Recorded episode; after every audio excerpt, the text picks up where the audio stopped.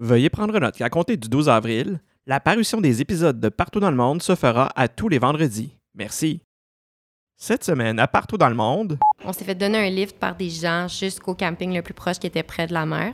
On a enlevé nos bottes, on a monté la tente, puis je pense que pendant comme plus de 24 heures, on n'a jamais remis nos chaussures comme on faisait tout dans un rayon de comme 10 mètres de la tente. Là, tu sais. On- la plante était la plage, fait que c'était baignade, sieste, lecture, baignade, sieste, lecture. Puis là, ils nous ont gardé une surprise, ils nous ont dit Aimeriez-vous ça voir un village fantôme euh, russe?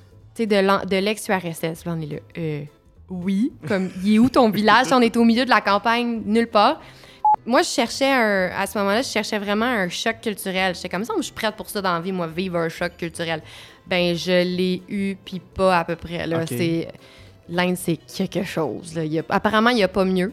Puis le GR20, justement, c'est ça que j'aimais. C'est que nulle part où j'étais, sur ce sentier-là, je pouvais être là autrement qu'avec mes deux pieds. il n'y avait pas de voiture qui se rendait là. là. Non, Non, c'est non. magique, tu sais. Aujourd'hui, à l'épisode, la suite de l'entrevue avec Gabriel sur les voyages de randonnée pédestre à l'étranger.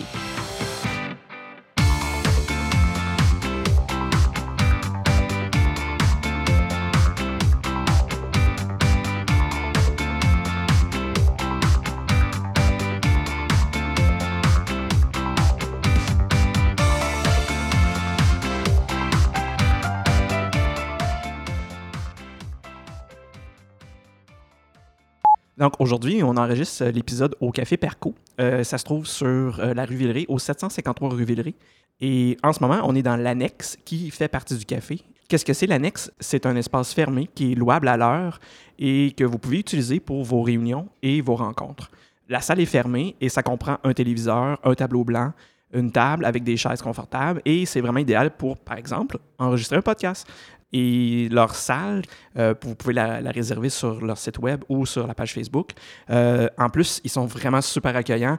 Euh, leur café est excellent et leur dessert aussi. Donc, je vous recommande fortement de visiter leur page web qui s'appelle percocafé.com ou sur leur page Facebook. Merci de nous accueillir aujourd'hui pour l'enregistrement de cet épisode. La semaine dernière, on faisait la connaissance de Gabrielle, une passionnée de randonnée pédestre. On s'était laissé sur la question suivante. S'il y avait un voyage que tu voudrais nous raconter, est-ce qu'il y a un voyage que tu pourrais comme nous faire une espèce de, de récit de ton odyssée euh, de, de randonnée pédestre? Ben, je pense que le GR20, euh, ça peut être un bon. euh, Ouais, comment ça s'est passé, bon mettons, filon. quand tu es allé? Le GR20, on rappelle, est en en Corse. Corse. ouais. Comment tu as fait ça, puis comment ça s'est passé? Euh, ben, dans le fond, ça a été de, encore une fois, aller gratter un peu de l'information, mais comme c'est un sentier qui est très, qui, qui est marché beaucoup Oui, euh, oui. Dans, dans une année, c'était quand même relativement facile d'aller chercher l'information.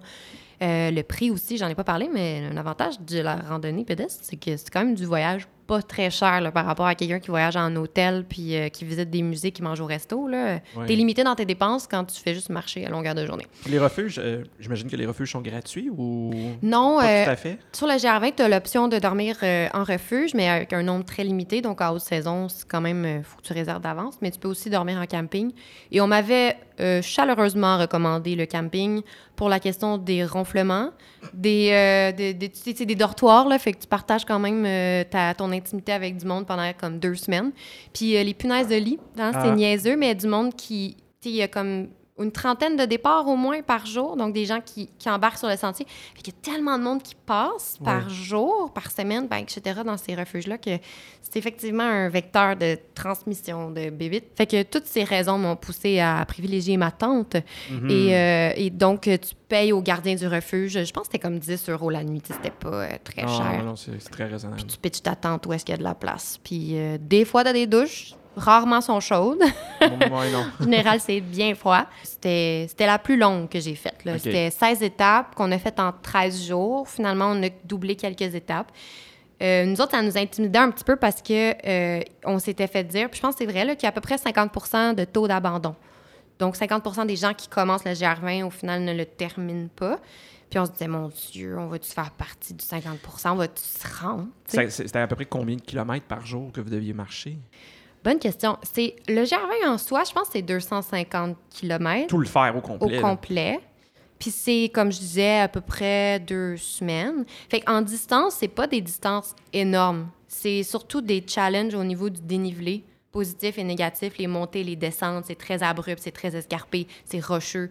Surtout la, le- la partie nord, la première moitié est beaucoup plus rocheuse et, et, euh, difficile que la partie sud où tu es un petit peu plus bas, donc plus en forêt, puis euh, tout ça. C'est... Je sais plus ce que je disais. On parlait de la difficulté des sentiers. Ah Le- oui, c'est le ça. taux d'abandon. Taux d'abandon. Ben, du niveau de difficulté peut-être, puis aussi des blessures. Ah, OK. Puis ouais. une, une chose que j'ai comprise, c'est Il y a des que... gens qui pensent qu'ils sont capables de faire ça, mais qui n'ont pas vraiment comme pris conscience de ce que ça représentait, comme, comme justement au niveau de sentier, de difficulté, de distance, de dénivelé. Exactement. C'est ça qu'on a réalisé sur le fait, en fait, c'est qu'on est parti à plusieurs. Le premier jour, deuxième jour, on se suit quand même pas pire. Puis là, plus ça allait, plus on perdait des joueurs. Puis il y avait souvent des gens qui avaient prévu comme clencher puis faire des étapes doubles puis tout ça. Nous, on prenait ça mollo. Puis là, on les rattrapait une journée plus tard. Puis là, il y avait la cheville foulée. Puis c'était comme, bon, ben demain, je retourne au village puis je, je m'évacue, tu sais. Fait que je dis pas tout le monde, il y en a qui, qui réussissaient leurs objectifs. Ça, mais... c'était-tu des gens que tu connaissais ou c'est des gens qui se. Non, qu'on- rencontre sur le sentier, Ok, ok. parce que nécessairement, comme on n'est pas non plus des centaines, ben il y a des liens qui se créent parce Ouais, que tu ouais. te suis longtemps. Puis, est-ce qu'il y a, comme tu dis, est-ce qu'il y a beaucoup, beaucoup de monde? C'est- C'est-tu bien achalandé comme sentier? Ou... Ça reste achalandé. Moi, je l'ai fait au mois d'août. En plus, c'est là que tous les Européens sont en vacances. là. Exact, fait que c'est le, le pic. Euh, mais c'était pas non plus euh, désagréable, du genre, tu t'es tout le temps en train de piler sur quelqu'un, là, Ouais, tu sais. t'attends pour avancer, là. Mais c'est sûr qu'il y a des petits endroits où il y a, il y a comme des câbles, des échelles, des choses comme ça qui rendent le parcours plus compliqué. Puis ces moments-là, ces journées-là où tu as des étapes comme ça, ben ça crée des petits bouchons parce que là, c'est un à un, tu passes, puis les gens sont un peu plus nerveux, fait qu'ils Ouais. prennent leur temps. Mais sinon, c'était pas... On avait quand même la possibilité de vraiment profiter du paysage, puis ça reste quand même grandiose et peu développé. Là, les ravitaillements se font euh, soit en hélicoptère ou à dos d'âne. Fait que c'est pas non plus... euh, tu traverses des routes, là. Non, Ça reste non. assez sauvage. Puis tu le fais, toi, tu avais décidé de le faire du nord au sud. Moi, j'ai fait du nord au sud. Est-ce qu'il y avait un... Il n'y a, pas- il y a pas de sens particulier pour le faire? On peut le faire dans n'importe quel sens qu'on veut, j'imagine? On peut. C'est plus commun du nord au sud. Peut-être justement parce que les gens aiment mieux faire la partie difficile au début. Oui, ben oui, c'est sûr. T'es Mm. plus, euh, t'es plus en forme aussi, puis tu, tu- vu que tu avances à tous les jours, t'as pas comme Ah, aujourd'hui je prends une journée de congé. Ça... Y en a-tu qui font ça? Ou, Ouais, euh, ouais, il y ah, en a qui prennent des Ah journées bon, de congé à correct, travers. Ouais. Il y a des endroits qui sont peut-être plus. euh, tu sais, il y a des refuges qui sont un peu moins équipés ou dans des lieux un peu moins chouettes pour passer une journée complète, mettons. Mais il y en avait un, je me souviens, il y avait des grandes vasques. Ça, c'est comme le, le truc vraiment chouette en, en Corse, c'est qu'il y a des grandes vasques d'eau qui sont creusées dans la roche à plein d'endroits. Ouais, ouais. Fait que ça devient des, des prétextes à baignade de l'été. Là. Euh, Tu t'arrêtes, tu déposes ton sac, tu te pitches dans l'eau, puis tu repars euh, rafraîchi. C'est creuser à même le roc? Creuser en même le roc par l'eau, là, naturellement. Là. Ah, ok, ok. Fait que c'est comme des, des espèces de, de grosses piscines naturelles. C'est Ah, ça. ok, ok. C'est ça. Ça, c'était notre gros fun là, de les trouver puis d'aller se baigner dedans. Fait que, je pense qu'il y avait un refuge à un moment donné, il était vraiment à côté de ces vasques-là. Fait que, tu sais, une journée là, tu te baignes, tu fais de la lecture, tout ça, c'est le fun. Il y en avait d'autres où tu t'imagines pas nécessairement passer une journée Ah, euh, ouais. complète. On y avait pensé une fois parce que justement, on s'est fait prendre par l'eau. Ah, elle a l'air tellement bonne, c'est sûr qu'elle est correcte. Puis non, il y a des pâturages en Corse, là. Il y a beaucoup, beaucoup de chèvres, de, de vaches, tout ça. Fait que il y avait peut-être quelque chose plus haut qu'on n'avait pas soupçonné. Puis Ouais. on a été... euh, pas eu la meilleure nuit euh, cette nuit-là. Ah, fait que le lendemain ouais. matin, c'était c'était toute une aventure de repartir puis de se motiver, de remettre son sac puis de dire que Ouais. j'y vais, j'ai mal au ventre, mais tu sais, go. Dans le fond, ce serait quoi les. euh, c'est c'est quoi les arrêts que t'as fait? Tu te souviens-tu un petit peu? Ou. Euh... Sur le GR20, Ouais, ouais. Ben, je pourrais pas les nommer, mais chaque refuge, ça, c'est quand même un truc chouette aussi. Chaque refuge ben, a un nom, euh, puis a un, un peu une personnalité qui est souvent collée au gardien. Tu sais, il y a comme un gardien de refuge à chaque endroit qui est un peu comme le responsable. C'est lui qui décide de ses ravitaillements. Euh, c'est lui qui décide aussi qu'est-ce qui sert le soir au repas pour les gens qui prennent la pension complète. Nous, on faisait notre propre repas pour que ça coûte moins cher, mais il y a des gens qui peuvent voyager super léger, dormir en dedans, puis prendre les repas. Fait que chaque euh, refuge est réputé comme telle place, lui, à toutes les soirs. Puis toutes les soirs, c'est la même affaire en général. Fait que telle place, c'est du poulet, telle place, c'est de la lasagne, ta, ta, ta. Puis les gens identifient un peu comme celle-là, c'est la meilleure, tu sais. Puis nous, on s'était fait dire telle soirée, si vous voulez vous payer la traite, mangez là, il fait de la lasagne. Puis c'était une bergerie, fait qu'il prenait le fromage de sa bergerie pour faire la lasagne. Le brochu, que ça s'appelle, si je me trompe pas. fromage typique. Puis là, on, s'était dire, paye-toi là celui-là, là, 20 euros, là, mais c'est la meilleure lasagne que tu vas manger de ta vie. Fait que euh, les gens se, se parlent là, des menus. Puis euh, c'est ça, chaque refuge a son caractère. Puis les gardiens ont du caractère, justement, sont quelque chose. Là. Ils sont bougons en général. Les Corses, là, sont durs à amadouer. Avec l'accent québécois, c'est plus facile un peu, ça les Ah, fait rire. Probablement, oui. Fait qu'au bout de 10-15 minutes, ils finissent par se détendre. Mais a priori, là, c'est pas les personnes les plus sympathiques du monde là, quand t'arrives euh, le soir. là. On n'est Ouais, pas au Québec. comme- Ouais, ouais. wow. Euh, Puis, est-ce que tu as quand même pris euh, le temps de visiter, mettons, justement, comme tu as fait le GR20 et tout ça, mais quand vous étiez sur le sentier, aviez-vous le temps de, mettons, de sortir du sentier pour aller voir, euh, mettons, un village, aller voir un site particulier? Y avait-tu du, du temps que vous aviez pour faire ça? On se l'était pas tant accordé parce qu'on voulait avoir du temps après pour euh, relaxer, profiter de la plage. Après, no- dans le fond, le le temps. nanan. Oui, oui, le nanan. Mais il y a- on aurait pu le faire en route parce qu'effectivement, à tout bout de champ, il y a ce qu'ils appellent des, des sorties, soit pour t'évacuer, pour aller faire une journée de congé ou pour aller acheter une, faire une plus grosse épicerie puis tout ça. ouais. Fait que c'est des liens avec les villages les plus proches. Puis il y a moyen justement d'aller visiter, d'aller faire. Je pense qu'à un moment donné, il y avait du canyoning dans le village plus bas qu'on aurait pu faire. Fait que si tu as du temps, ben, au lieu de te prévoir deux semaines pour ta randonnée, tu peux en prévoir trois, Ouais. puis inclure des, des trucs comme ça, effectivement. Mais vous, vous avez décidé de faire, justement, le, le- la partie plus vacances euh, Après. après oui. C'est ça. Puis d'ailleurs, quand, on est, quand on arrive à la fin, on est proche quand même des berges puis de la plage. Fait que quand, quand on est, on est sorti du GR20, on s'est fait donner un lift par des gens jusqu'au camping le plus proche qui était près de la mer. Puis euh, on a enlevé nos bottes, on a monté la tente. Puis je pense que pendant comme plus de 24 heures, on n'a jamais remis nos chaussures comme on faisait tout dans un rayon de comme 10 mètres de la tente. Là. On- la plante était sur la plage, fait que c'était baignade, sieste, lecture, baignade, sieste, lecture. OK, vous étiez sur la plage? Ouais, Ah, wow. ouais, ouais, le camping était sur la plage. Puis c'est tout ce qu'on voulait. On voulait pas mettre quoi que ce soit autour de nos pieds. On voulait juste comme plus bouger. Puis il y avait même, je pense, une petite, un petit épicerie dans le camping. Fait que c'était parfait. On était comme autosuffisant. On n'avait pas besoin d'aller nulle part. On faisait juste avoir les pieds dans le sable puis on bougeait plus de là. Fait que la plage euh, était vraiment la, la, la récompense après la marche. Là. Fait que tu l'as fait au complet. Oui. Ça fait que vous avez réussi. On a réussi. Puis, as-tu eu mal au corps pendant longtemps après ça ou. euh, Ben, c'est ça, les pieds étaient fatigués. Ouais. Euh, fait qu'on avait hâte d'être en sandales. Puis, ah oui, c'est vrai, j'ai euh, fini mes bottes. J'avais oublié ça. J'ai complètement achevé mes bottes sur le sentier. Ah oui? C'est dur sur des bottes, le GR20, parce que c'est de la. C'est ça, c'est du, du rock. Puis, t'as tout le temps le pied coincé comme entre deux roches, puis tout ça. Fait que t'es beaucoup en équilibre. Puis, moi, j'avais des vieilles bottes de cuir, mais que j'avais comme étraînées, là, tu sais, partout. Puis, je les aimais donc bien. T'as tes pantoufles, là. C'était mes pantoufles, mais ils m'ont pas, ils ont pas fini. Euh, je pense que c'était trois jours avant la fin, la, la semelle a complètement fendu, complètement fendu en deux. Fait que je pouvais plus marcher avec. Fait que là, je les ai comme mis dans mon sac. Puis j'ai fini, je pense, avec les, les running de mon copain, qui, parce que lui, il portait ses bottes, fait qu'il m'a prê- prêté ses running. C'était pas optimal. Mais j'ai fini avec ça. Puis ben, j'ai été obligée de les jeter en arrivant euh, à la fin. Puis je les ai pris en photo. Puis j'étais comme, oh, j'ai laissé mes bottes ici.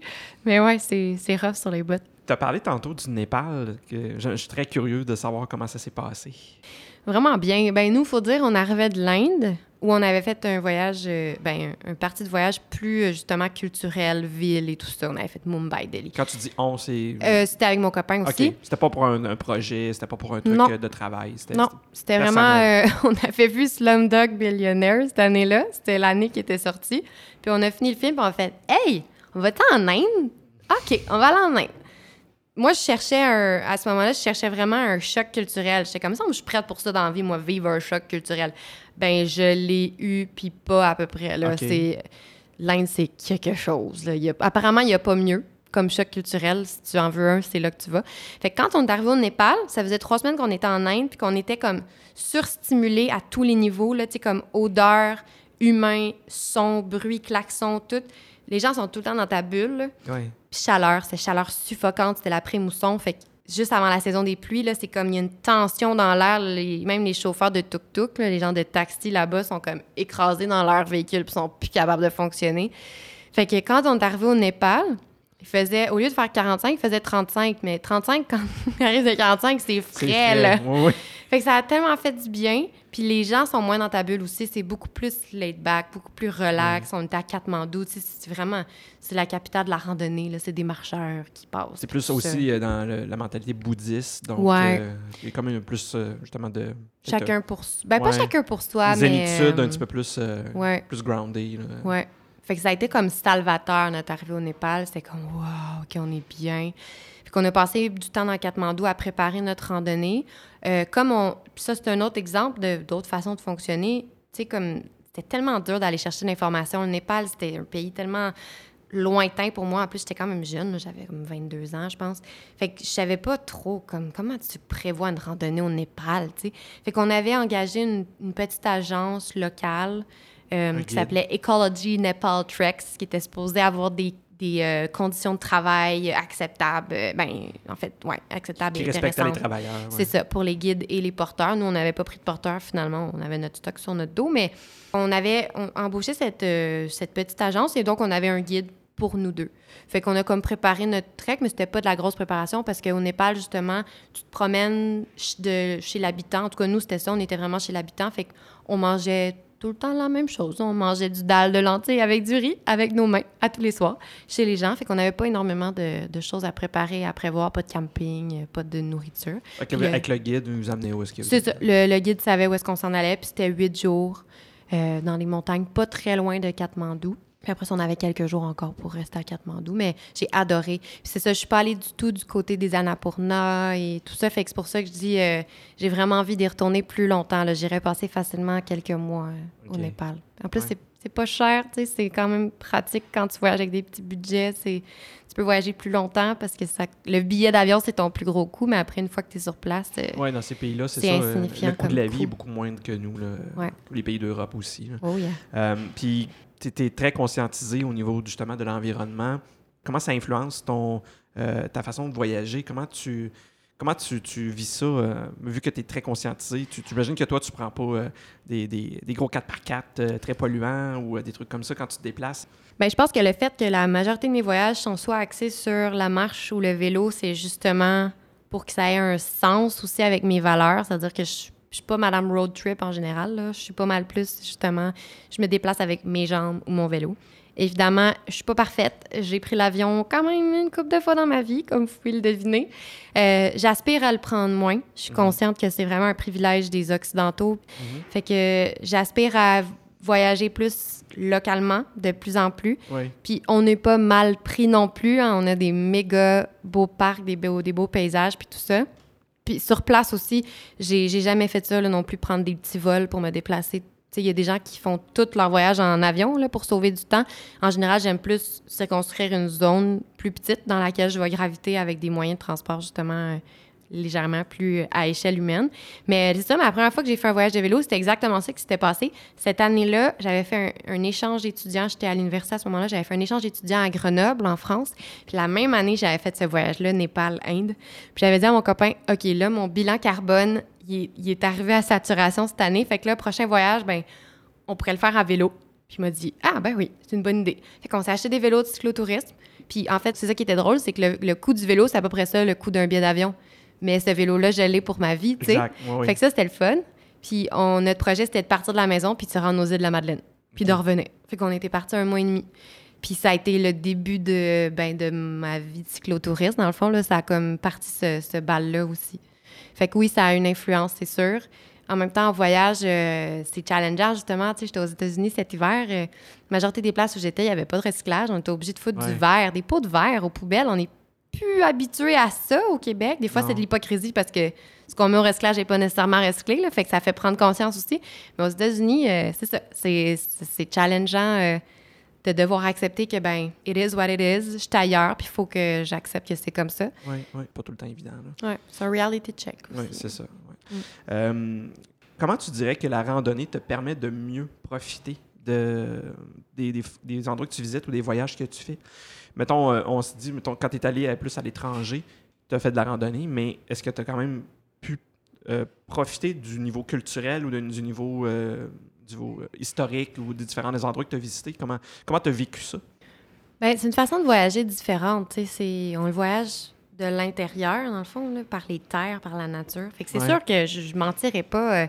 Quand tu manges déshydraté pendant une semaine, c'est pas là que tu découvres la gastronomie locale.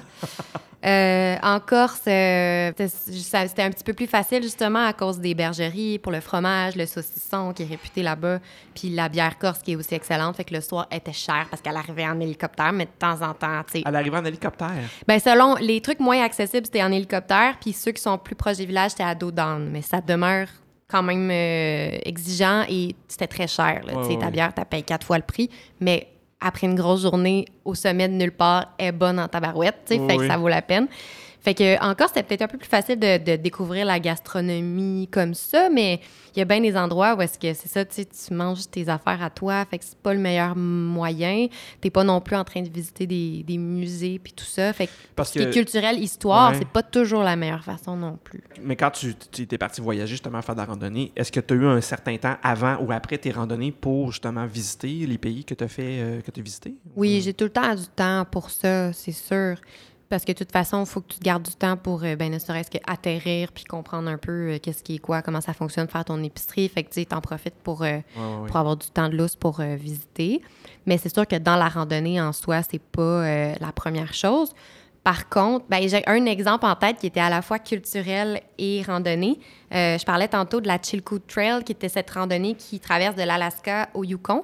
Puis cette randonnée-là, elle est mythique pour les Américains puis les gens de l'Alaska, entre autres, parce que c'est, euh, ben, c'est dans le fond, c'est géré par euh, Parc Canada et euh, l'équivalent euh, américain, là, les National Parks. Recreation.gov, je pense. C'est Ouais, ça. Ils sont comme en- ils travaillent en alliance là, parce que c'est sur la frontière.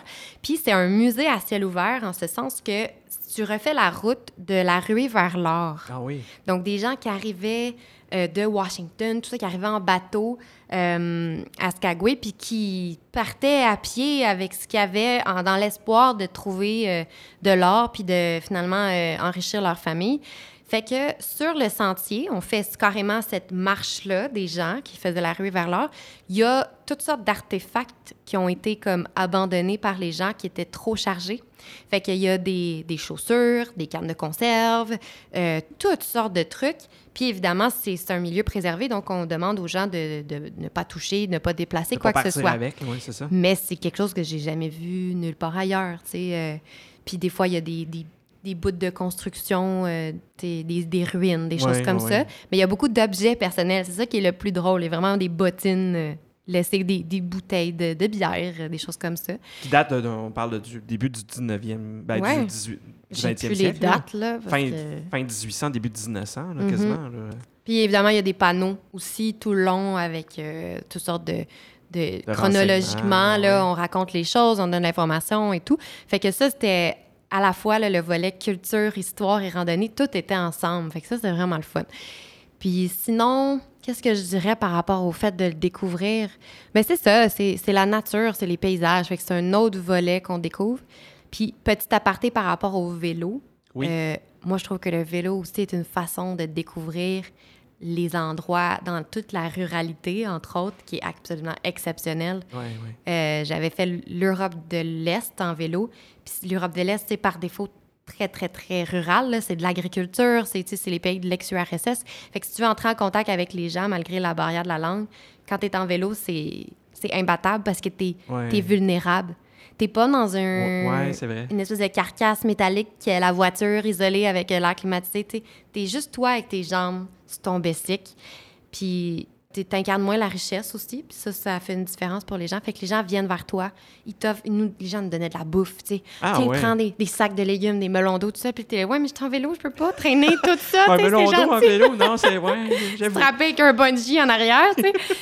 fait que le, contact avec les gens quand tu es en vélo, il se fait tellement naturellement, c'est hallucinant. Pour visiter des pays, euh, surtout des pays peut-être un petit peu moins développés, là, c'est Ouais. merveilleux. Ah oui.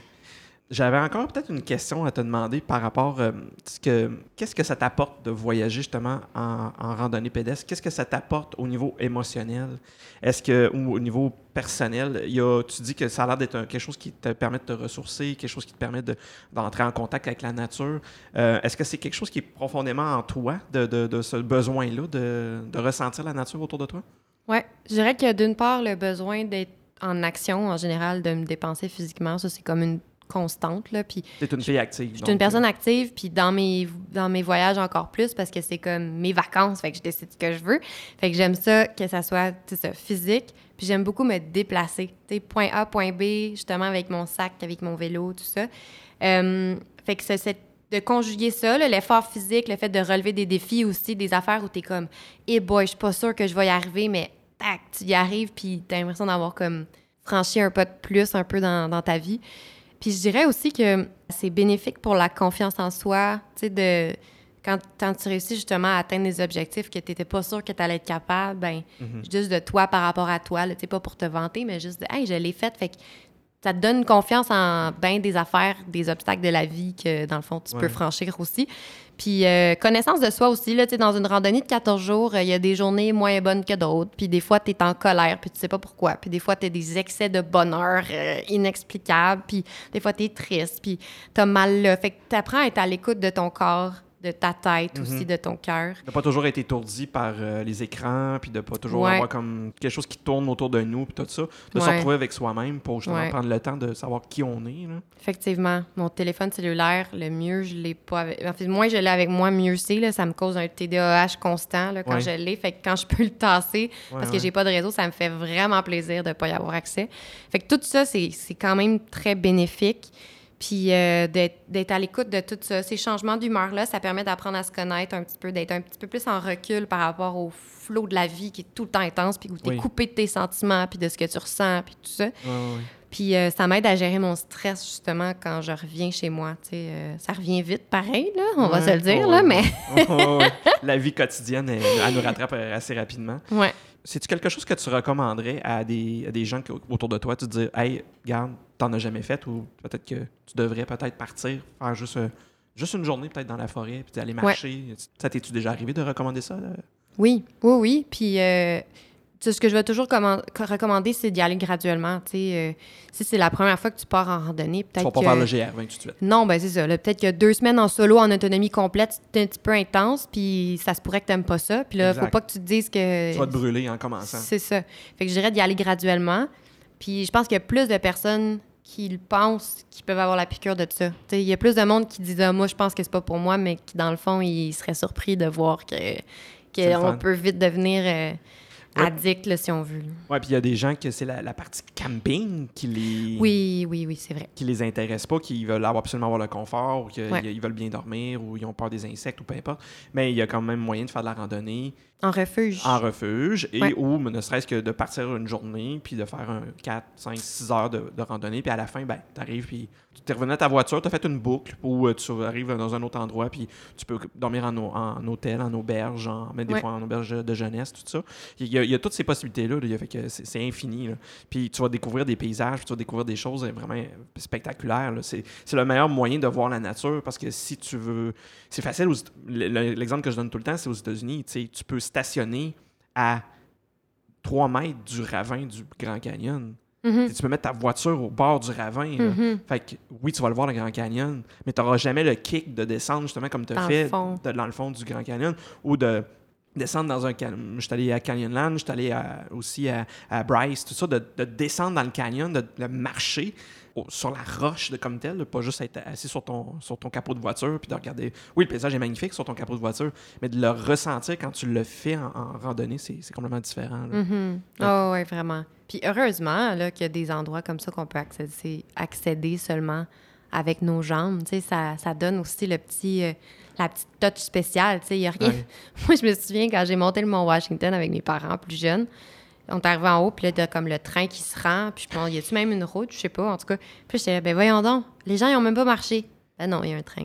Mais là, pourquoi nous, on a marché? Tu sais, c'est Ouais. c'est ça Ou Ils l'ont aussi, fait là. en voiture aussi. Ouais, c'est ça. Fait que c'est le fun. Puis le GR20, justement, c'est ça que j'aimais. C'est que nulle part où j'étais sur ce sentier-là, je pouvais être là autrement qu'avec mes deux pieds. Il n'y avait pas de voiture qui se rendait là. là. Non, Non, non. c'est magique, tu sais. Moi, J'ai fait euh, le Haut Atlas au Maroc avec un guide justement. Là, on a fait le tour du Toucal en cinq jours.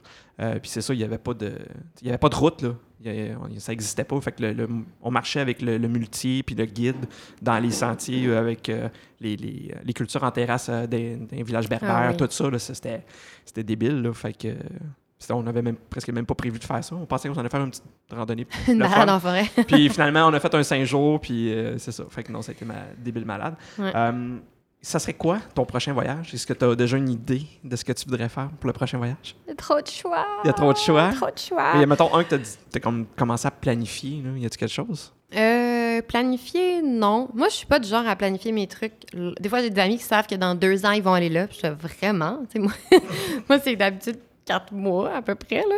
Mais Quatre mois, c'est une bonne moyenne. ouais, c'est pas pire. Ça laisse le temps de booker des billets d'avion. Puis Oui, oui, euh, de lire trois, quatre guides. tu sais. Oui.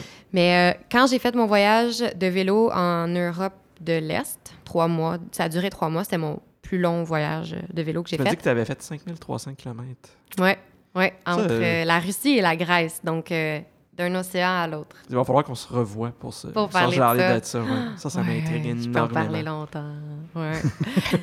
Puis quand j'ai fait ce voyage-là, évidemment, moi, quand je fais des voyages, je fais juste avoir plus d'idées de voyages Eh qui oui. viennent en tête. C'est comme, ah, je pourrais aller là, ah, il y a ça que j'ai pas fait, tout ça. Puis les pays Balkans, qui font aussi partie de l'Europe de l'Est, donc on parle de la Croatie, euh, la, la, La la- Macédoine. Macédoine, euh, le- la Bosnie, euh, tout ça. Euh, ça, on n'a pas eu le temps d'y aller parce qu'il fallait faire des choix. Fait que je me suis dit, OK, ça, ça va être le prochain. Puis ça sera un autre trois mois où je le ferai comme en boucle. Puis ça sera un combo mer et montagne. Fait que ça, ça, ça m'obsède depuis. Je veux le faire, mais trois mois de vacances d'affilée, j'ai pas ça souvent dans ma vie. Fait que, bon, il va falloir que je force un peu la note si je veux le faire pour vrai. Mais c'est vraiment dans ma tête depuis ce temps-là. Je veux le faire. Puis euh, sinon, ben, à la marche, là, en randonnée, je dirais que le Népal... euh, Il travaille. il travaille, ouais. Encore une fois, ça fait un certain temps qu'on veut y aller, mais ce qui n'est pas évident, c'est les saisons pour Oui. y aller. Parce Tu peux que pas y aller quand tu veux, nécessairement. C'est ça. L'été, ça marche pas. c'est la mousson, c'est la pluie. Euh, quand j'étais là, j'étais comme pas mal limite là, sur le début de la mousson. Puis je me souviendrai toujours, il y avait une journée, notre guide nous avait dit cette journée-là, vous allez voir, on va voir l'Everest. C'est la montagne euh, pas connue là, dont Ouais, on parlait non, non, tantôt. c'est ça, le petit Fait que là, on, on était prêts, là, OK, cette journée-là, on va voir l'Everest au loin, là. Puis c'était l'après-mousson, fait que c'est très nuageux, fait que l'Everest était dans les était dans les nuages et on ne l'a pas vu. Euh, fait que Népal, euh, c'est ça, il faut trouver la bonne saison, puis souvent, ben, c'est l'automne ou le printemps, puis ben, personnellement, je travaille Ouais. dans les milieux scolaires, euh, c'est là que ça se passe. Exactement. Fait que j'attends le bon timing, mais j'ai... Ouais. Puis sinon, la haute montagne, là, la Concagua, tout ça, ça m'a donné envie d'en refaire. Puis on m'a bien conseillé le Pérou comme Oui, pays, oui, pas oui. très cher, avec... Euh, paraît que la bouffe est écœurante, les gens sont gentils, pratiquer un peu mon espagnol. Fait que le Pérou, euh, ça existait... Ben, pas ça existait pas, là, c'était pas une priorité là, nécessairement dans, Non, mes, non, dans mes destinations, mais... Machu- aller faire le Machu Picchu. Ouais, ouais, tant qu'à y être. Ben, hein, c'est ça. Tant qu'à y être, la, la foule. Habla espagnol un poquito? Un poquito. OK. Et euh, si tu avais un conseil à donner, un conseil, le, le conseil que tu dirais qui est le plus important à donner à quelqu'un qui voudrait faire de la randonnée, qui commence ou qui en a déjà fait, mais qui voudrait comme aller encore plus loin, là, comme des choses que tu fais, là. ça serait quoi le conseil?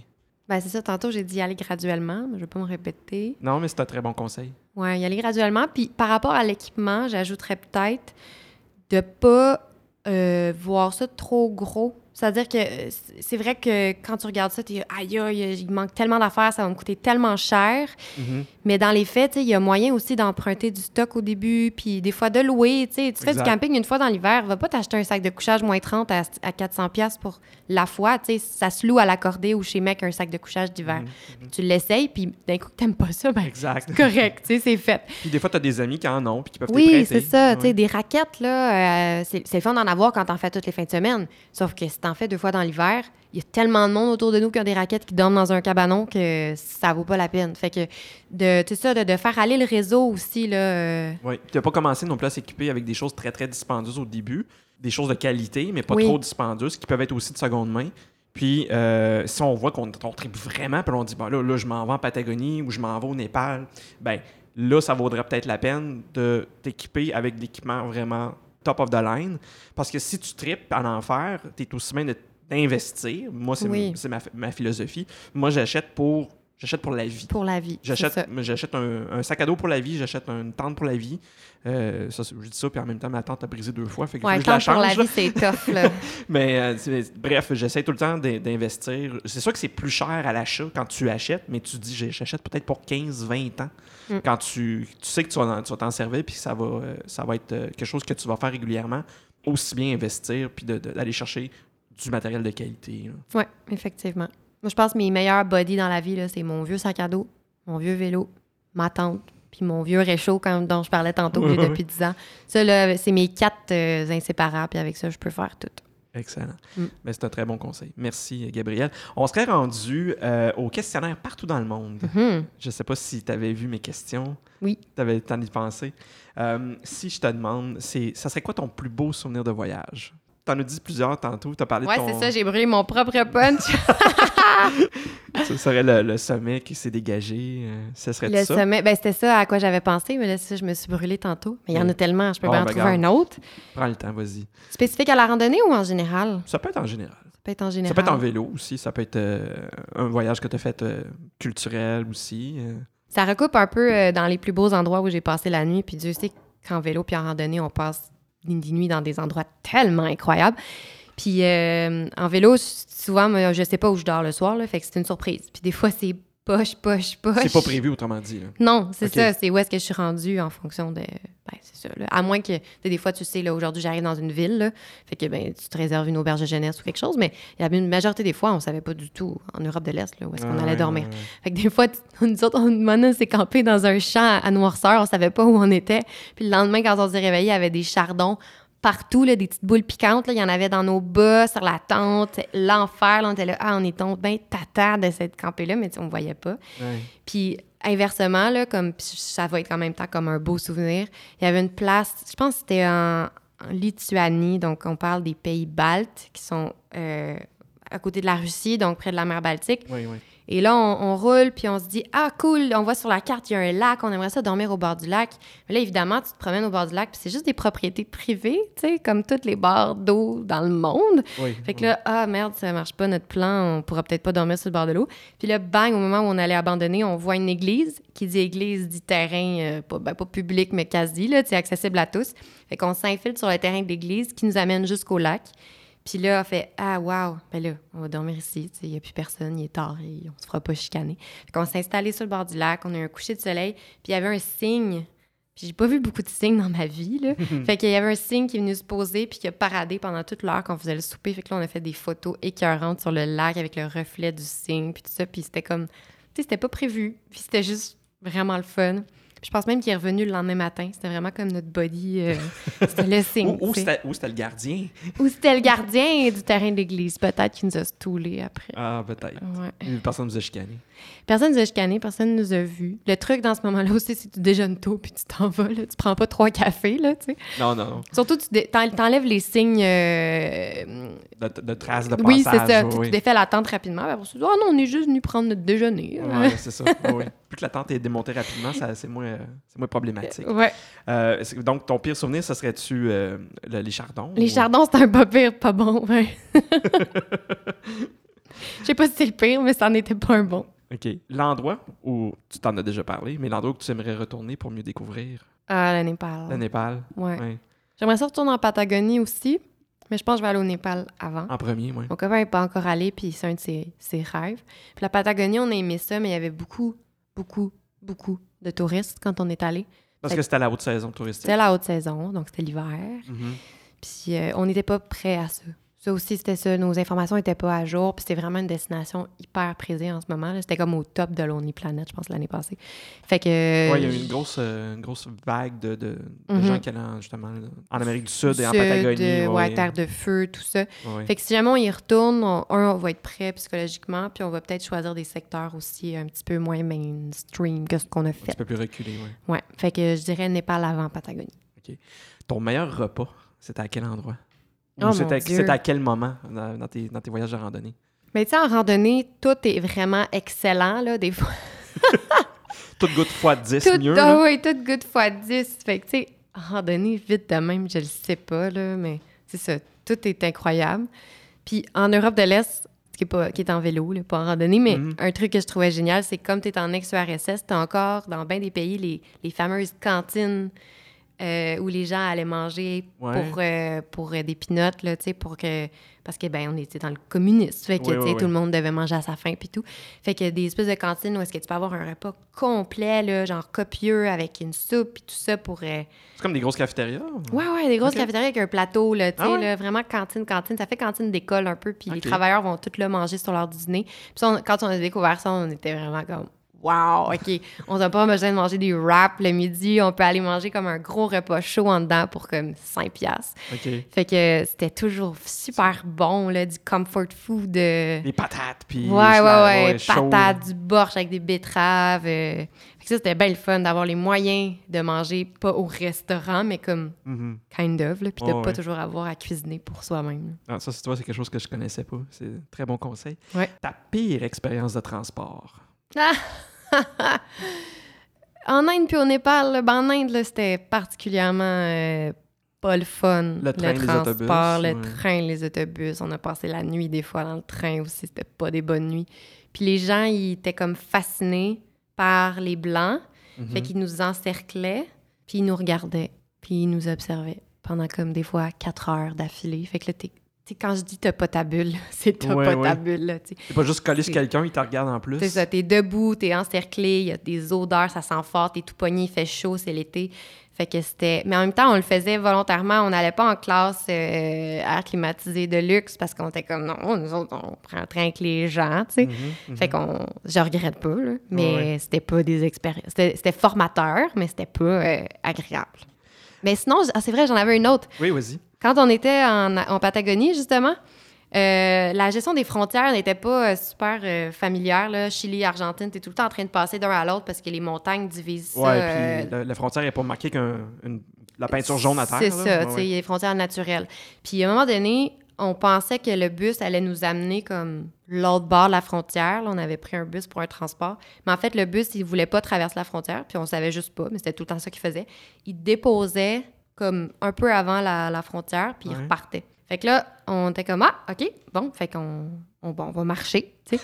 Mais là, on, ce qu'on savait pas, c'est qu'entre la frontière euh, chilienne et la ch- frontière argentine, il y avait genre 7 km sur une route Hein? de terre au- en plein soleil. Ça faisait comme un U. Tu sais, il était vis-à-vis, mais avec de la- de la- des clôtures euh, barbelées puis tout, là, fait que tu peux pas traverser. Non, non, ça non. faisait un U complet. Puis là, on marchait, puis on là, non, non, non, non, je peux pas croire qu'on s'en va là-bas, puis qu'on arrive de là-bas, puis on savait pas à quoi s'attendre. Fait que, tu sais, Ouais. c'était comme... Puis il faisait chaud, puis on avait nos sacs, puis tu sais... Puis là, non, tous les mots d'église sont sortis de nos bouches pendant cette euh, marche-là. là, c'était pas agréable.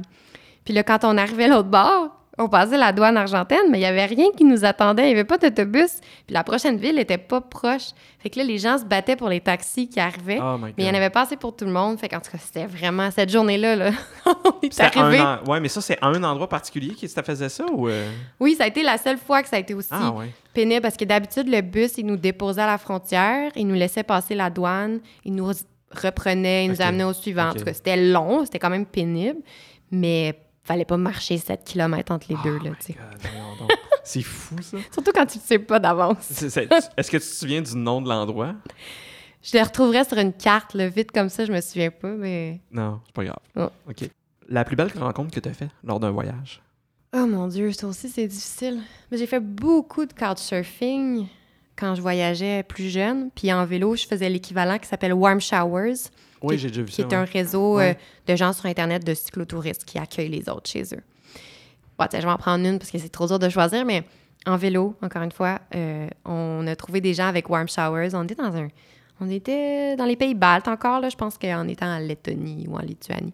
Puis on était en campagne, fait que c'était comme un peu inusité qu'il y ait des gens qui puissent nous accueillir comme à l'endroit où on était, mais on avait trouvé. Puis c'était un petit couple de jeunes qui vivaient là, quasiment en autosuffisance. Il y avait un bébé, il y avait leur petite fermette, puis tu sais, ils étaient super zen, puis tout, ils vivaient super simplement. Puis ils ont été tellement fins, on devait arrêter juste pour la nuit. Puis là, finalement, ils ont fait à souper, puis « Ah, restez donc demain, ça serait le fun, prenez une journée de congé, tu sais. Ah, OK, d'abord. Fait que finalement, le lendemain, au lieu de reprendre nos vélos, on est resté avec eux. Puis on a passé la journée ensemble, on est allé visiter des chutes et tout ça. Puis là, ils nous ont gardé une surprise, ils nous ont dit « Aimeriez-vous ça, voir un village fantôme euh, russe? » Tu sais, de l'ex-URSS. Là, on est là « Euh, oui. » Comme, il est où ton village? On est au milieu de la campagne, nulle part? Fait que là, ils sont comme, ben, suivez-nous, tu sais. Fait qu'on est parti à pied, puis on a traversé comme des champs, puis une petite forêt, puis bang, on est arrivé dans cet endroit-là avec des, des, des bâtiments, pas à perte de vue, là, mais c'était quand même grand. Là. Ça pouvait sûrement accueillir à l'époque euh, au moins 1000 personnes. Puis tu avais l'hôpital, l'école pour les enfants des officiers. Euh, tu avais vraiment là, tout le petit village. Puis c'était vraiment entouré de forêt parce que c'était justement c'était un village un peu comme secret. Puis ben entre-temps, ça, ça s'est comme... ça a été abandonné, évidemment, ouais. là, avec la... C'est tombé en ruine. C'est ça. Puis comme c'est re- c'est en, en retrait de- des villes et tout ça, ben ça n'a pas été comme récupéré pour en faire euh, un musée ou quoi que ce soit. Ça a été pillé un peu par des gens qui sont venus chercher des trucs de valeur, mais il restait encore euh, toutes sortes d'objets d'époque. Fait que de se promener là-dedans, là, dans une espèce de musée à ciel ouvert avec du vide pété, la vide pétée partout, Ouais, tu sais, ouais. puis les endroits pour le- les tirs des officiers, puis les portraits de, de Staline, parce que c'était complètement pété, puis on était tout seul là-bas avec eux, puis on était comme, OK, c'est quoi les chances qu'on se retrouve là non, avec non, eux, tu sais? Fait que il y a toutes sortes de rencontres vraiment incroyables qui se produisent dans ces voyages-là, puis ça, c'en est une parmi euh, tant d'autres. Ben, écoute, Village fantôme. peut-être qu'ils s'ennuyaient justement quand ils sont arrivés, puis ça a cliqué, puis on fait Hey, on est des amis! Des amis! Euh, c'est vraiment le fun, ça. Le pire endroit où t'as passé la nuit? Euh, je pense que c'était l'affaire des chardons que j'avais eu l'idée. Puis euh, ma nuit sur euh, le train en Inde aussi, là, c'était vraiment pas le fun. Ouais. Parce que comme les gardiens du train, ils étaient choqués de voir des Blancs Dans dormir à terre dans un train, chose que les Indiens font. Mais là, vu que c'était des Occidentaux, c'était comme, mais voyons, ils ont je sais pas, on avait comme pas le bon statut social pour faire ça, ça les, ça les choquait. Ouais, ouais, ouais. Ils nous réveillaient, puis ils étaient comme, vous avez pas le droit de faire ça. Puis on disait, ben tout le monde le fait. Ouais, mais non, là, vous devriez avoir euh, une couchette. Puis on était comme, mais non, on n'a pas payé pour une couchette. Puis là, ils partaient, ils allaient voir, ils allaient prendre de l'information, chercher, voir s'ils pouvaient pas nous mettre ailleurs. Puis là, ils revenaient bredouille parce que tout Il était occupé, tu sais. Puis ils faisaient ça comme, il se passait pas le mot, fait que tout le monde venait nous déranger toute la nuit. Ah. Fait qu'on a dormi comme par tranche de 20 minutes, là, et encore, là. C'était horrible comme nuit. euh. Bon, chose à retenir si on fait des voyages de train en Inde. ouais, la couchette, c'est un petit luxe, mais ça peut valoir la peine au final. Euh, la chose qui t'accompagne toujours en voyage et dont tu ne peux te passer. J'ai envie de dire mes verres de contact. Pour être sûr de bien voir. Je suis très myope, fait que pas de verre de contact Ah ouais, en voyage. J'aurais Ah ouais. pas pensé. Ça, ça paraît Ouais, pas. euh, Non, ben grâce au verre de contact. Là. Non, je suis très myope, fait que sans ça, je pourrais pas aller nulle part. Mais c'est ça, j'ai essayé de penser si j'avais pas un petit objet fétiche, un truc le fun, puis j'évite de même, je le vois pas. Mon opinel, mon petit couteau euh, Ouais, ouais, français, là, Ouais, ça ouais. c'est vraiment chouette en Ouais, il y en a qui c'est un canif là, qu'ils ont toujours sur eux, Ouais. tout ça. Ouais. Mais c'est pas original en camping. Non, mais c'est ton objet à toi. Ouais. Mais ouais. tu vois, il y a des gens qui vont dire, moi, c'est, ça va être euh, mes écouteurs. Il y en a qui ça va être, mettons, euh, mon cellulaire, euh, parce qu'ils ont besoin de prendre des photos. Il y en a qui veulent être en contact avec leurs amis, tout sur leur famille. Ouais. Mais tu sais, il n'y a pas de mauvaise réponse à ça parce que c'est ton objet à toi. C'est vrai que mon gros appareil photo Canon, il est gros puis c'est pas logique de traîner ça, mais il m'a suivi dans presque tous mes ouais, voyages. je sais. Je, je te file parce que moi aussi, je, je fais de la photo. Quand je Ouais. pars en voyage, tout le temps comme. Pourquoi t'amènes tout ce stock-là? Ma copine est là. Pourquoi t'amènes tout ça? Je suis comme, Ben, parce que si je l'ai pas, je vais être là-bas. Puis je vais dire pourquoi je l'ai pas amené. Fait que je l'amène. Ouais, ça me rentre pas dans la tête de faire des photos avec mon cellulaire dans un voyage. Ouais, les cellulaires 100 milliards, là, on a quand même des meilleurs Ouais. appareils qu'avant. là. La fois que tu as eu le plus peur en voyage, Hum, hum. tu as parlé des grizzlies tantôt. Ouais, les grizzlies, ben, tu j'ai pas eu la frousse de ma vie parce que. Parce que, parce que je n'ai pas rencontré de proches. là. J'en ai vu de loin sur la route, Ouais, mais j'étais tout le temps en ouais, ouais. sécurité. Euh, Il y a eu une fois euh, en randonnée, c'était pas en longue randonnée, mais dans les. C'était au Yukon. J'étais dans le parc de Kluani National Park, parc magnifique au Yukon. Euh, puis je faisais la randonnée toute seule cette journée-là. Puis justement, là, j'étais comme en mode un peu le goût de vivre. Là. Je me challengeais. Fait que je me suis aventurée sur une randonnée qui était plus ou moins balisée, plus ou moins marquée, c'est-à-dire qu'elle était en théorie marquée par les randonneurs eux-mêmes, mais pas avec des balises claires et tout ça. Fait que je me suis ramassée dans un endroit où j'aurais peut-être pas dû être, dans des éboulements de roches. Euh, puis c'est devenu tellement à pic de plus en plus, puis tellement difficile de monter que j'étais rendue à chaque... J'étais ben, quasiment en escalade, dans le fond, là. OK. Puis à chaque main et pied que je bougeais, il fallait vraiment que je... Tu sais, que je shake la Ouais, roche ouais. pour tester chaque prise. Puis une fois sur deux, la roche elle, était friable, fait qu'elle se défaisait sous ma Oh main. boy. Puis là, plus je montais, plus je me disais, OK, là, je suis toute seule. Puis clairement, ce que je fais en ce moment, c'est tellement pas intelligent. Mais en même temps, je vois pas comment je vais redescendre non plus. Parce que c'était tellement friable et j'ai l'impression que ça allait juste ébouler, s'ébouler en ouais, dessous de moi. Fait que j'étais comme dans une situation où je me disais, là, t'es vraiment niaiseuse, ma fille, d'être là. T'es tout seul. S'il arrive quelque chose, t'as même, je sais même pas si j'avais du réseau cellulaire, tu sais. Puis quand j'étais arrivée au sommet, euh, ben, je me suis dit que j'allais pas refaire ça, déjà, que c'était pas une bonne idée. Mais j'ai quand même, j'ai eu comme un coup d'émotion qui a Ouais. relâché. Je pense que là aussi, je me suis mis à pleurer. Ça doit être mon pattern. Moi, je me mets à pleurer quand j'arrive au sommet. fait que euh, cette fois-là, ça a été des émotions fortes. Euh, j'ai vraiment eu vrai- peur. Mais t'étais-tu sur un vrai sentier ou. Non? Non, ben, c'était déjà pas un vrai, vrai sentier. C'est-à-dire, il existait dans les- la liste des sentiers du parc, Ouais. mais il disait non, euh, tu sais, unmarked ou quelque chose. OK. Puis en plus de ça, non seulement ça, mais je pense que je m'étais égarée De ce qui était techniquement un, route, ouais. un semblant de sentier. Fait que je suis revenue par un autre chemin d'ailleurs. J'ai pas pris cet ébouli-là, mais j'ai vraiment eu peur. OK, mais t'as réussi à retrouver ton chemin. Ouais, ouais, ouais. À partir du sommet, c'est plus facile parce que tu vois tu où ça part, mais quand t'es Oui. dedans, puis que Non, non, non. t'es- plus tu montes, moins tu vois autour de toi aussi. Que c'est ça. Quand t'arrives sur un sommet habituellement, puis s'il y a, des, il y a des, des sentiers qui se rendent à ce sommet-là, ben, C'est ça, t'as tu une peux perspective. partir par un autre sens. Là, ouais, ouais. Ouais. Euh, ta plus belle découverte en voyage? Oh mon Dieu. Je sais pas. Quelque chose que t'as t'as- t'as fait, puis tu fais Ah, je m'attendais tellement pas à ça. Je m'attendais pas, tellement pas de découvrir ça, ou de, de ressentir ça, ou de voir ça, ou de vivre ça. De même, ça me vient. Ben, il y a, il y a genre, genre tellement d'affaires. Il y en a trop, Il y en a peut-être trop. parce que c'est exceptionnel à chaque fois, ou. euh, Ben oui, puis tu sais, moins ton voyage il est planifié, plus tout est découverte, là. Ouais. fait que comme tu disais, euh, voyage de vélo. euh, Ah, ben c'est ça, j'en ai parlé tantôt un peu, la haute montagne. Quand on a fait le camp de base de la Concagua, donc on était euh, en Argentine, pas très loin de la frontière chilienne, donc au nord euh, de la Patagonie, dans le fond. Euh, c'était la première fois que je, mont- que je m'aventurais dans quelque chose où j'allais monter au-delà de à peu près 3800 mètres, qui était le pic que j'avais fait au Népal, qui n'est pas si haut, mais assez pour ressentir quand même un peu l'effet de l'altitude. Puis euh, on, c'est ça, on s'est aventuré là-dedans en se disant, on va apprendre à gager un peu notre corps. Mais ça a été une découverte en ce sens que c'était la première fois que, ben, ça, je ressentais réellement les effets, là, de l'espèce de picotement. euh, moi, j'avais, tête. ouais, j'avais l'impression d'avoir des bulles de champagne qui popaient dans, entre mes sourcils un peu, là. C'est bizarre à expliquer, mais Ouais, ouais, c'est vraiment intense au début, les maux de tête. Puis de voir ton corps s'adapter, puis à un moment donné, ah, le mot de tête disparaît, fait que là, tu montes Ouais. un peu plus. Puis là, Ouais. ah, il réapparaît un petit peu, mais d'être toujours à l'écoute comme ça, puis dans l'hydratation et tout. Puis en plus, il y avait des médecins euh, à chaque camp de base ou camp d'acclimatation qui étaient là pour euh, regarder ton taux de saturation de l'oxygène et tout ça. Fait que c'était vraiment un genre d'apprentissage, tu sais, de faire Ah, OK, mon taux de saturation, euh, ben, il a baissé, tu sais, puis le lendemain, ben, il remonte parce qu'en fait, ton corps, il, il rattrape Ouais, éventuellement, ouais, là. ouais. Il s'adapte, puis oui. Fait que ça, ça a été une belle découverte. Puis euh, on s'est dit que c'était peut-être pas un objectif dans notre vie là, d'aller faire les Seven Summits, là, de Kilimanjaro puis tout ça. Là. Ouais, ça, ça coûte tellement cher en plus faire ça.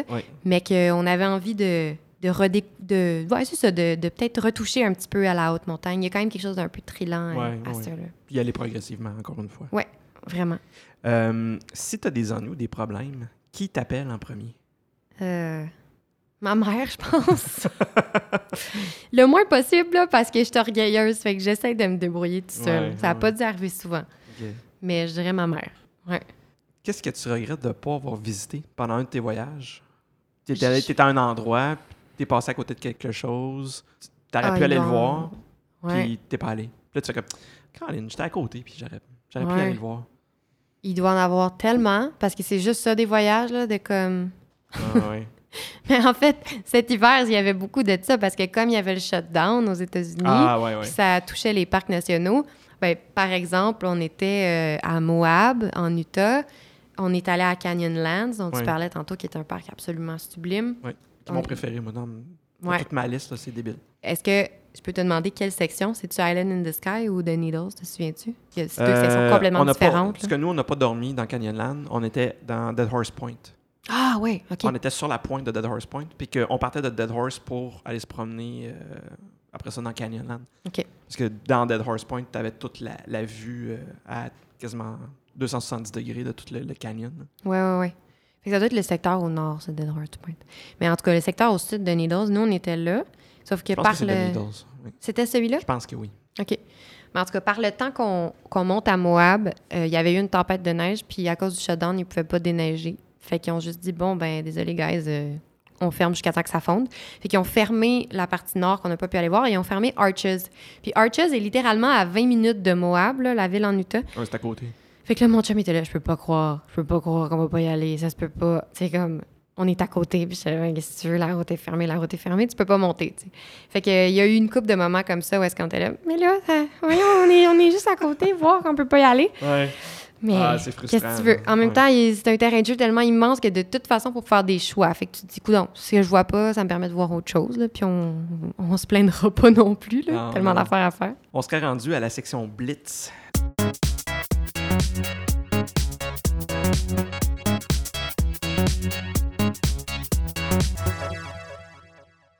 C'est quoi, c'est la section Blitz? C'est une surprise, je- ça. je- oui, c'est une surprise. Je- t'explique. Euh, la section Blitz, en fait, c'est que je te donne le choix entre une chose et l'autre chose. Et il faut que tu choisisses une seule chose. En rafale. En rafale. OK. Euh, je te donne le choix entre hôtel 5 étoiles ou auberge de jeunesse. Auberge de jeunesse. Auberge de jeunesse. Mm. Euh, voyage préparé, planifié ou improvisé? Oh mon Dieu, improvisé. Improvisé. Camping sauvage ou hôtel de luxe? Camping sauvage. C'est sûr. Euh, bouffe de rue. Dépend du temps, là. Des Ouais, fois, ouais, on change ouais, là. mais- Euh, bouffe de rue ou table d'hôte? Ah, difficile. Ah, pour changer un peu, je vais dire table d'hôte. Non, non, mais, mais toi, ce que tu ferais, là. Ben oui, mais c'est ça, parce que des fois, des fois c'est le fun là, de manger bien. Là, tu sais. Les samosas, c'est bon, mais pendant une semaine, c'est long. là. Exact. Parfait. Thé ou café? Café. Café. Mm. Euh, Centre-ville ou campagne?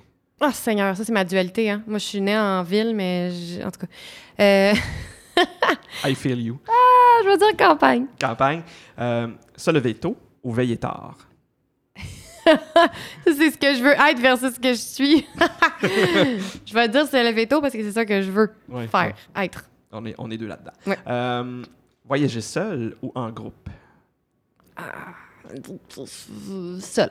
Seul? Ouais. Euh, tout inclus ou backpack? Backpack. Le tour du monde pendant un an avec une tente et un sac à dos ou une année complète dans la même villa de rêve en Méditerranée? Ah, le tour du monde. Le tour du monde. Une année dans une villa, tu t'emmerdes. Putain, des bons romans. Euh, saut en parachute ou plongée sous-marine? Ah, plongée. Plongée. Mm. Moto ou Westphalia? Westphalia. Westphalia. Visiter un musée ou faire du shopping? Dépend des jours, mais musée. Musée. Ouais. Verre de vin ou pinte de bière? Hum, oh, ça c'est dur, mais la bière. La bière. ouais. Coucher de soleil sur la plage ou au sommet d'une montagne? Au sommet d'une montagne. Au sommet d'une montagne. Mm. On se loue une voiture ou on prend le train ou l'autobus? Le train ou l'autobus. Et dernière question.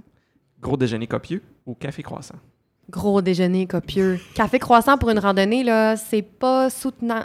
Moi, en Corse, là, parenthèse, là, les, les Français, là, sont pas euh, très protéines, là, les déjeuners, là, c'est c'est ça, là, c'est croissant, euh, chocolat et... euh, Oui, type du pain puis des confitures. Des confitures, tu sais. Puis même dans les refuges sur le GR20, c'est ça qui servait aux gens. Parce que maintenant, on s'est dit, hey, on pourrait aller voir c'est quoi les déjeuners, on pourrait s'en payer un à un moment donné. Puis là, on était là, Euh, mais non, mais non.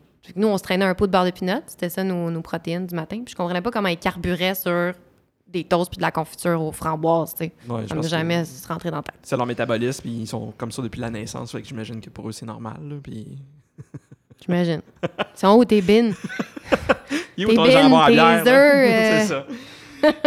Écoute, euh, Gabriel, merci encore une fois de toute ta générosité. On est rendu, euh, juste pour le fun, on est rendu à 1h55 d'enregistrement. Ça a l'air de rien. hein. Mais euh, encore, comme je te dis, merci beaucoup de toute ta générosité, de tous tes, tes renseignements. C'était vraiment, vraiment passionnant. Ça m'a redonné le goût. Ça fait longtemps que j'en ai pas fait de randonnée pédestre, mais là, ça m'a redonné le goût. Yeah! Euh, de longue randonnée surtout. Là. Ouais. Euh, puis euh, j'aimerais ça qu'on qu'on se revoie éventuellement pour que tu nous racontes euh, ton, ton grand voyage de, de vélo, de cyclotourisme en Europe que dont tu as fait mention à plusieurs reprises dans, dans le podcast. Parce que c'est- sûr que ça intéresse les gens. C'est devenu. euh, Il y a- il y, a comme une espèce de mouvance en ce moment. là. Les gens veulent vraiment faire ce genre de voyage-là. Fait que, euh, on va sûrement se recroiser Avec plaisir. prochainement. Fait que, à la prochaine. À la prochaine. Merci beaucoup. Merci beaucoup, Gabriel, et merci au Café Perco de nous avoir accueillis ce soir pour l'enregistrement. Ciao. Ciao. Si vous avez des questions à propos de cet épisode ou pour toute autre question, n'hésitez pas à nous contacter à l'adresse partout dans le monde podcast à commercial gmail.com. Nous sommes également sur Facebook et Twitter. Simplement recherchez partout dans le monde podcast. Voilà, c'est déjà tout pour aujourd'hui. Revenez-nous la semaine prochaine pour un épisode sur les voyages entre amis avec Claudia et Olivier. Ciao!